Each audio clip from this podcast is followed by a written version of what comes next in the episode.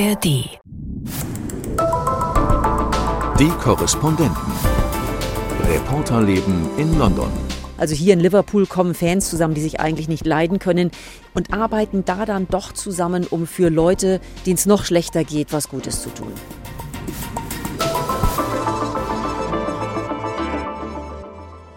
Herzlich willkommen zu unserem Podcast Die Korrespondenten in London. Heute mit Imke Köhler. Hallo. Gabi Biesinger. Hallo. Mein Name ist Christoph Prössel. Anfang des 19. Jahrhunderts ließ der Brite Lord Elgin, damals Botschafter im Osmanischen Reich, Steine abnehmen am Parthenon-Tempel in Athen. Wie gesagt, das war ab 1801.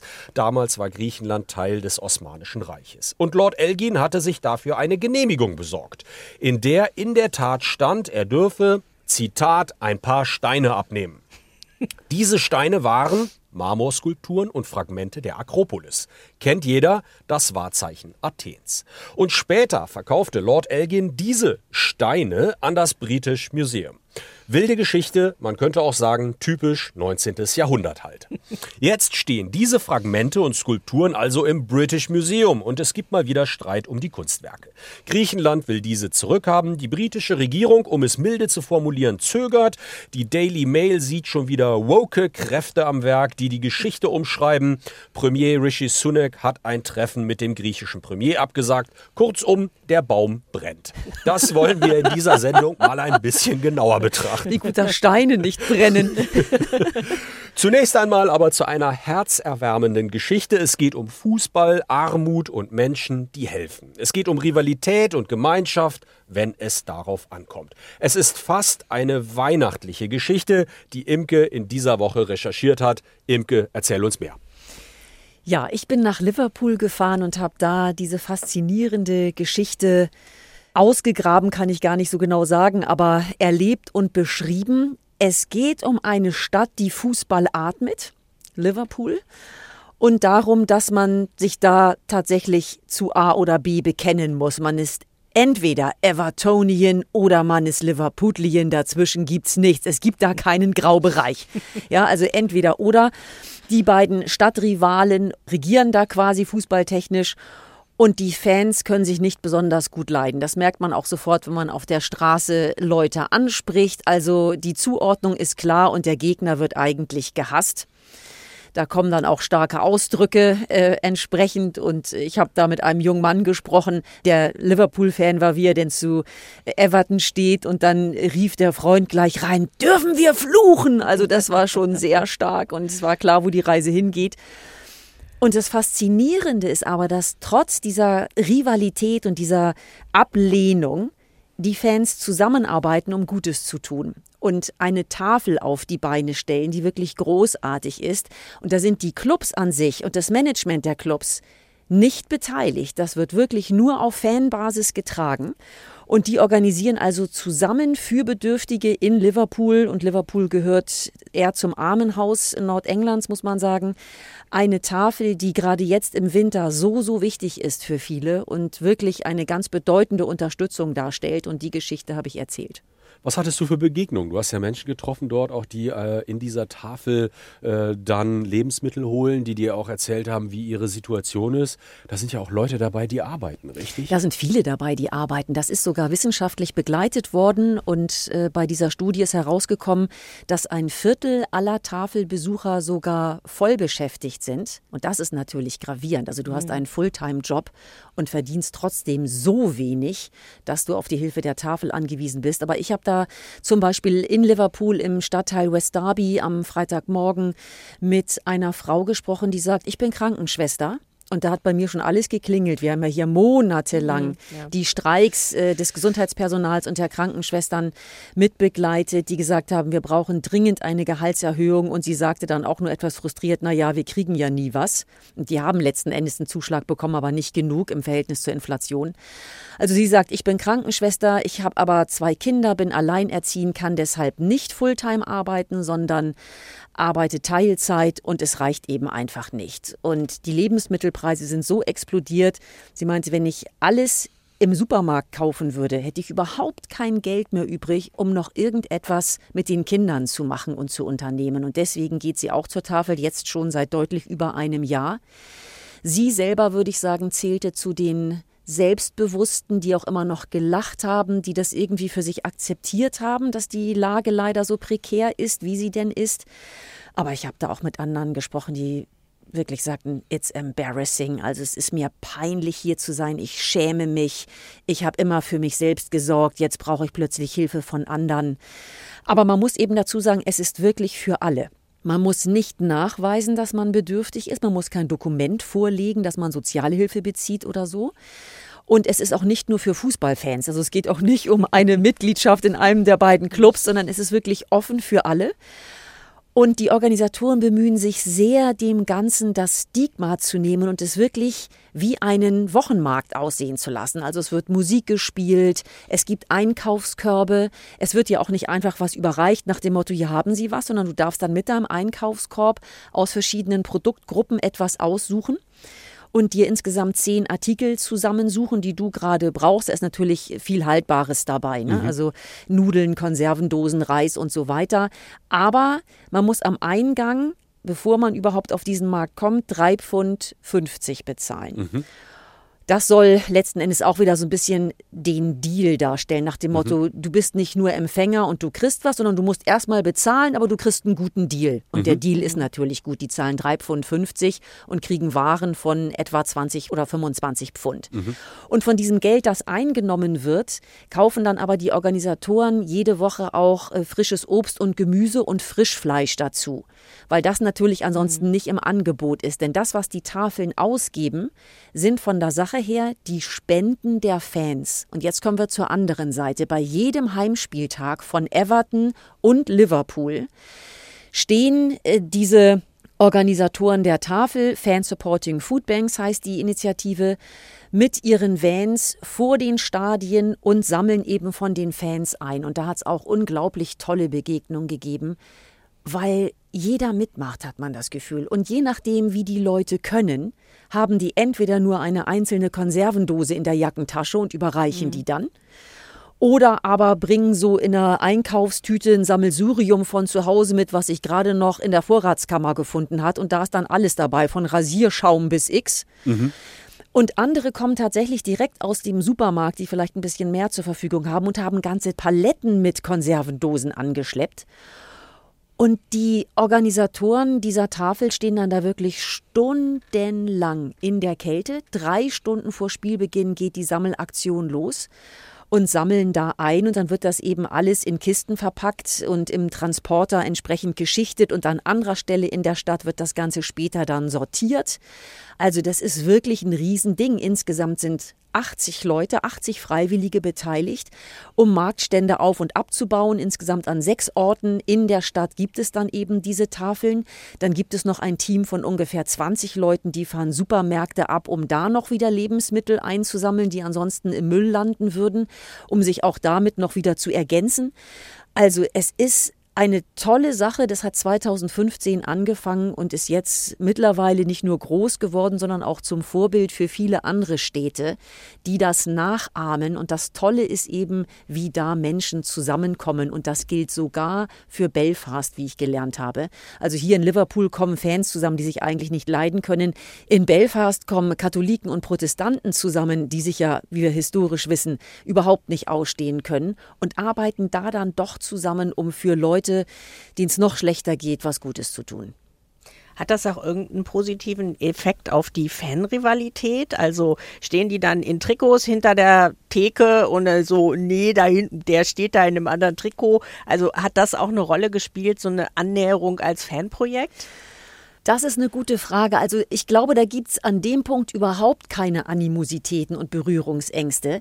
Ich war jetzt dabei, als vorm Everton-Stadion gesammelt wurde und da war Ian Byrne vor Ort. Der ist einer der Mitbegründer dieser Tafel und der selber ist glühender Liverpool-Fan. Und stand vor dem falschen Stadion. Genau, stand in, dem, stand in dem Fall vor dem falschen Stadion, auch mit dem falschen Outfit. Der hatte mhm. eine leuchtend rote Mütze auf und natürlich in Everton alles blau ist. Also er war ohne weiteres zu erkennen. Aber das ist eben der Spirit. Man macht das mhm. gemeinsam und das passt auch alles. Und ähm, was sich bei den Fans, glaube ich, tatsächlich tut, und das hat auch der Wissenschaftler mir erzählt, der diese Studie gemacht hat über die Tafel, dass sich das Selbstverständnis der Fans ändert. Da tut sich tatsächlich etwas in der Fangemeinde, weil die das Gefühl haben, wir sind eine arme Stadt oder eine arme Gemeinde, haben Armuts- und Hungerprobleme und die Regierung tut nichts für uns, aber die großen Clubs, so sehr wie die geliebt werden, heiß und innig natürlich, aber die großen Clubs tun auch nichts für uns. Mhm. Ja. ja. die Premier League ist unfassbar reich, ja, ja. aber an der Basis die ja letzten Endes diese Vereine stützt und wo die Fans mit ihrer ganzen Treue ja diesen Betrieb erst möglich machen, an der Basis kommt von dem Reichtum nichts an. Und deswegen ist das offensichtlich so ein Umschwenken, also dieser Wissenschaftler sprach von einem Rebranding mhm. der Fans, die sich in dem Sinne neu erfinden und zu Kümmerern für die eigene Gemeinschaft und Gemeinde werden und anfangen, sich selber um die zu kümmern, die hinten runterfallen und einfach Hilfe brauchen. Ähm, aber wenn wir jetzt nochmal zurückgehen und überlegen, da sind zwei Vereine, die sich erst einmal nicht so wahnsinnig gut verstehen. Wie ist es dazu gekommen? Total nette Geschichte. Das hat 2015 begonnen. Da sind die Vertreter der Fanorganisationen nach London gefahren, um der Premier League einzuheizen, weil sie der Meinung waren, dass die Preise für die Stadiontickets zu hoch sind. Und dann wurden die Vertreter aus Liverpool, eben von Everton und vom FC Liverpool, belächelt, dass sie zusammen angereist sind. Jetzt muss man aber sagen, die beiden kannten sich schon. Zum einen Ian Byrne, der ist wie gesagt äh, glühender Liverpool-Fan und dabei Spirit of Shankly organisiert. Der ist aber auch Labour-Politiker. Ah. Und der mhm. andere, Dave Kelly, ein Everton-Urgestein, kann ich nur sagen, auch da bei der Fanorganisation absolut engagiert, der ist Gewerkschafter. Mhm. Und deswegen kannten die beiden sich schon über die berufliche Schiene, mhm. saßen jetzt zusammen im Zug nach London und von London zurück und kamen dann auf die Idee, nachdem sie gemerkt haben, welche Wucht sie entwickeln bei der Premier mhm. League, wenn sie gemeinsam auftreten, dass sie doch auch in anderen Bereichen etwas gemeinsam machen könnten.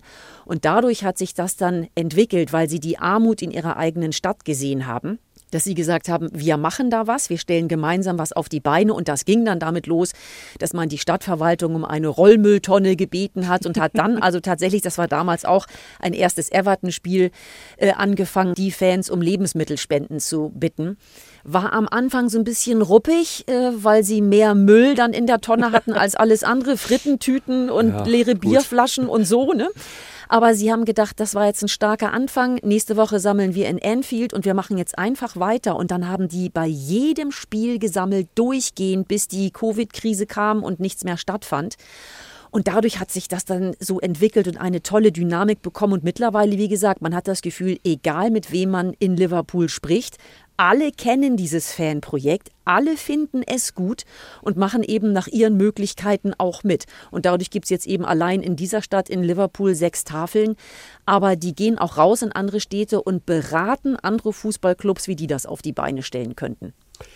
Ja, sehr schöne Geschichte, die man hören kann, äh, zum Beispiel in den äh, Programmen der ARD. Du hast äh, einen Beitrag gemacht, der dort gelaufen ist, aber zum Beispiel auch in der Sendung Ausland, das Magazin von NDR Info. Und du hast ja auch eine längere Version produziert. Ja, es sind auch oder? siebeneinhalb Minuten dabei mit tollen Fan-O-Tönen. Also einfach mal reinhören. Genau. Kommen wir zu den Elgin Marbles, den Marmorskulpturen und Fragmenten, die einst den Parthenon-Tempel in Athen schmückten, nun aber im British Museum zu bewundern sind. Griechenland fordert die Kunstwerke seit Jahren zurück, doch die Gespräche gehen nicht recht voran.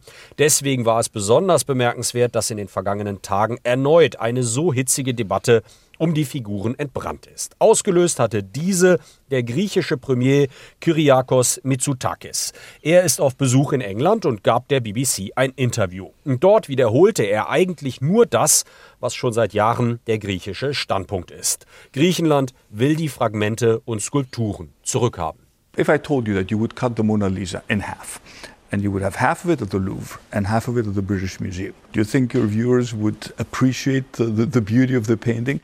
Ja, in dem Interview sagte er, man solle sich mal vorstellen, die Mona Lisa werde entzweigeschnitten, die eine Hälfte in London ausgestellt, die andere in Paris. Würden die Besucher die Schönheit des Gemäldes dann wahrnehmen können? Ja, diese Äußerung hat einen kleinen diplomatischen Eklat ausgelöst. Man Aber so nur sagen. einen kleinen. Gabi, bring uns mal auf den Stand. Ja, es war so, dass eben Mitsotakis der BBC gesagt hat, ja, wir wollen die Dinger wieder zurück. Und am Tag später war er dann mit Oppositionsführer Keir Starmer verabredet. Ähm, das ist ja auch durchaus so üblich, dass äh, vor Wahlen man sich schon mal mit dem Oppositionsführer trifft, weil das ja der nächste Premierminister sein könnte. Und ähm, das soll ein freundliches Gespräch gewesen sein. Und äh, während dieses Gespräch stattfand, wurde in 10 Downing Street entschieden, dass Rishi Sunak ein bereits eben auch lange anberaumtes und geplantes Gespräch mit Mitsotakis absagen wollte. Und dann kam die Nachricht, ja, äh, Sie können den Stellvertreter treffen, also Oliver Dowden. Das wollte Mitsotakis dann nicht. Und dann gab es eben unverrichteter Dinge keinen Regierungskontakt. Und das ist schon ein ziemlicher Affront, muss man sagen. Ich meine, die Griechen sind NATO-Partner, äh, man arbeitet in Migrationsfragen zusammen. Es hätte viele wichtige Dinge zu besprechen gegeben, mal abseits von ein paar Steinen, um es mal so zu sagen. Und es hat sehr viel Erstaunen ausgelöst, äh, warum Rishi Sunak hier jetzt so die Reißleine zieht und sagt, ich möchte diesen Mann nicht treffen. Und vor allen Dingen, Mitsotakis hat ja nur bekannte Positionen Ja. wiederholt. Und hätte Sunak mit ihm einen Kaffee getrunken, hätte kein Mensch darüber geredet. Ja. Aber so hat Und es- er selber durch sein Verhalten einen Genau. Eklat Und es wären ausgelöst. vielleicht zwei Sätze gewesen in einem 40-minütigen Gespräch, Genau. in dem man über sehr viele Dinge hätte sprechen können und wahrscheinlich auch müssen. Was war die Empfindlichkeit? Warum hat Rishi Sunak so reagiert? Also es hieß dann auch aus 10 Downing Street, äh, es habe im Vorfeld Absprachen gegeben, dass dieses Thema nicht angesprochen wird, wenn Mitsotakis da ist. Und jetzt quasi sich beleidigt darauf zurückzuziehen, du hast hier den Deal gebrochen und ich meine, er sitzt im Fernsehstudio, er wird gefragt, äh, dann wäre es auch komisch gewesen zu sagen, "Hm, ich möchte mich nicht äußern. Die Griechen haben das aber ja auch dementiert. Die haben ja gesagt, so eine Absprache gab es vorab nicht. Also stehen haben wir hier Aussage gegen Aussage. Jetzt wird es kompliziert. genau. Und die Griechen äh, interpretieren, wie auch äh, viele Briten, würde ich mal sagen, das so, äh, dass Sunak sich ähm, angesichts der bevorstehenden Wahlen mit dem Rücken zur Wand stehen sieht und es nun eigentlich für einen klugen politischen Schachzug hielt, um bestimmte Wählerschichten, aber auch seiner eigenen Partei wieder zu gefallen, indem er sagt, ähm, ich lasse mir doch hier mit diesem Thema nicht auf der Nase rumtanzen. Äh, Sunak hat eine ganz klare Position. Er lehnt selbst die Leihgabe der Parthenon-Friese an Griechenland ab, was immer so als ein Zwischending gesehen wird. Ja. Die Besitzschaft geht nicht zurück, aber sie werden dann zusammen ausgestellt. Und dann ist immer das Argument, naja, wenn die einmal da sind, werden die die nie wieder rausrücken. Ja, kann ich ein Stück weit auch verstehen, aber Ja. ich meine, das wäre so die Brücke, dass man sagt, das Ja. Kunstwerk wieder zusammenzuführen. Ne? Also Mona Lisa, Stichwort. Genau, und um das jetzt auch nochmal in der politischen Interpretation, warum er nun meinen könnte, dass das ein guter äh, Move gewesen wäre, deutlich zu sagen, das fand ich sehr schön. Der ehemalige konservative Kulturminister Ed Vasey, also Parteifreund von Rishi Sunak, früher Kulturminister, sagt, als ich Kulturminister war, musste ich auch immer diese Argumentation vertreten. Es gibt ja diese Gesetze, die verhindern, dass wir Kunstschätze zurückgeben. Inzwischen engagiert sich Vasey für eine Rückgabe und er hat gesagt, das ist dieser konservative Kulturkampf, der hier immer sichtbar wird. Wenn jemand die britische Geschichte als nicht perfekt ansieht, dann wird er sofort als unpatriotisch gebrandmarkt. Und das fand ich sehr schön auf den Punkt gebracht, im Grunde diesen Satz, zu sagen, man darf einfach nicht eingestehen, dass da auch äh, nicht so schöne Dinge im Laufe der vergangenen Jahrhunderte passiert sind. Das deckt sich auch so ganz gut mit der Kommentierung. Ne? Daily Mail, ähm, heute der große Tag dieser rechtskonservativen Zeitung. Äh, dort war zu lesen, wenn die Elgin Marbles zurückgegeben würden, dann wäre das ein schlechtes Beispiel und würde die weitere, Zitat, Plünderung unserer Museen einleiten. Also das ist schon ein interessanter Standpunkt. Da scheint ein komplett anderes Geschichtsbild äh, dem zugrunde liegen, als das, was die äh, Historiker zeichnen, beziehungsweise was wir ähm, nachvollziehen, wenn wir uns die äh, Geschichte der Elgin Marbles einmal ansehen können. Also das ist schon äh, genau der Punkt, den du meinst. Es ist ein Kulturkampf. Und vor allen Dingen wird dem British Museum ja gerne vorgeworfen, dass es im Grunde den größten Hehlerkeller der Welt beherbergt, weil im Grunde große Mengen der Dinge, die dort ausgestellt sind, ähm, aus der ganzen Welt zusammengetragen, geraubt, geklaut, irgendwie gekommen sind. Und ähm, das ist ja eben ein Vorwurf, der immer wieder erhoben wird. Und das jetzt so umzudrehen, zu sagen, da wird dann das British Museum ausgeplündert, ist schon eine interessante Sichtweise. Das ist in jeder Hinsicht interessant, denn es gibt ja auch immer wieder dieses Argument, dass die Dinge gerade im British Museum für die Weltbevölkerung zu sehen sind, da sicher sind und auch für die Nachwelt erhalten werden. Und jetzt wissen wir inzwischen aber, dass doch sehr vieles auch aus dem British Museum so geklaut wurde in den letzten Jahrzehnten. Ja, also bei den Elgin Marbles würde es auffallen. auffallen. Ja, ja, wenn die jemand ich hab die sind so groß, die kriegst du nicht in die Ich habe gerade eine Geschichte über ein gestohlenes goldenes Klo gemacht. Da hätte man auch denken können, ist zu groß, um das in der Jackentasche rauszuschmuggeln. Es ist trotzdem weg. Also das Argument zieht in jedem Fall nicht mehr. Ich würde ganz gern einmal so ein bisschen eine Perspektive versuchen aufzuzeigen. Es ist ja interessant ähm, zu debattieren darüber, wie rechtmäßig damals der Export aus Griechenland bzw. dem Osmanischen Reich nach Großbritannien war. Man kann über die rechtliche Situation lange diskutieren.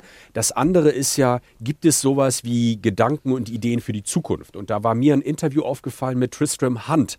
Der ist Direktor des Victoria and Albert Museums in London und der ist befragt worden in der BBC. Und das war sehr interessant, was er gesagt hat. Er sagte, wir müssten uns eigentlich davon trennen, uns immer zu verstecken hinter der gesetzlichen Situation. Also es gibt zwei Gesetze, die besagen, äh, dass die Museen überhaupt nicht entscheiden dürfen, ob zurückgegeben wird oder nicht. Er sagt, das sollte gerade bei den Museen angesiedelt sein. Wir sollten entscheiden können. Wir sollten die Möglichkeit haben, Möglichkeiten zu verhandeln, die eine Perspektive aufzeigen. Er argumentiert beispielsweise, es ist eine Kulturbrücke, wenn wir dann einen Austausch haben, wenn Arrangements zustande kommen und wir uns gegenseitig die Kulturgüter äh, teilen. Das ist ja eine interessante Perspektive. Also nach vorne gewandt. Siehst du da eigentlich irgendeine Zukunft für? Also mein Eindruck ist, dass der Wind sich schon ein bisschen dreht, ähm, dass diese starre Haltung, wir haben das Zeug hier, wir wollen das auch behalten, dass das sich in Teilen der Gesellschaft löst. Es gab eine Umfrage vor ein paar Monaten, da haben fast zwei Drittel der Briten gesagt, sie würden die Rückkehr der Skulpturen nach Griechenland befürworten. Also es ist nicht so, dass hier bei den einzelnen Briten das Selbstverständnis damit verbunden ist, dass die, die Kunstschätze hier bleiben. Und äh, natürlich ist das so ein Empowerment, eine Stärkung von Museumsaufsichtsräten, dass sie sagen, das Museum soll entscheiden. Und in manchen Museen ist das ja auch schon bereits passiert, die eben nicht unter diese beiden Gesetze fallen. Horniman Museum oder auch einige universitäre Sammlungen haben schon Kulturgüter zurückgegeben. Und natürlich kommen wir dann an so einen Knackpunkt, wenn es um so Riesendinger geht. Ja. Da kann man gut noch versuchen, die zu halten, indem man sagt, der will das aber nicht und der will das auch nicht. Wir würden ja, aber die dürfen nicht und hm. Und jetzt auch im, im Zug auf das British Museum würde das vermutlich so eine Pandoras Box öffnen. Mhm. Äh, also da steht Nigeria und möchte die Benin-Bronzen zurückhaben und äh, ich glaube, da gäbe es eine lange Schlange von Ländern, die dann gerne auch was wieder hätten. Ja. Wir verabschieden uns an dieser Stelle, ähm, sagen Tschüss, Gabi Biesinger, Tschüss. Imke Köhler Tschüss. und Christoph Brössel. Bis bald. Ciao. Tschüss. Die Korrespondenten. Reporterleben in London. Der Großbritannien-Podcast von NDR Info. Hi, ich bin Jumoko Ulusanmi und ich empfehle euch This is Jada. Das ist ein Podcast, in dem ich die DJ, Produzentin und Umweltaktivistin Jada G interviewe. Es geht auch um blauen Kohlenstoff und wie er den Klimawandel stoppen könnte. Wir unterhalten uns aber auch über Frauen im Musikbusiness und darüber, wie es ist, als schwarze Jüdin im Nirgendwo von Kanada aufzuwachsen. Wenn ihr euch für Klima und Musik interessiert, dann hört rein. Ihr findet alle vier Folgen von This is Jada in der ARD Audiothek, der Audio-App der ARD.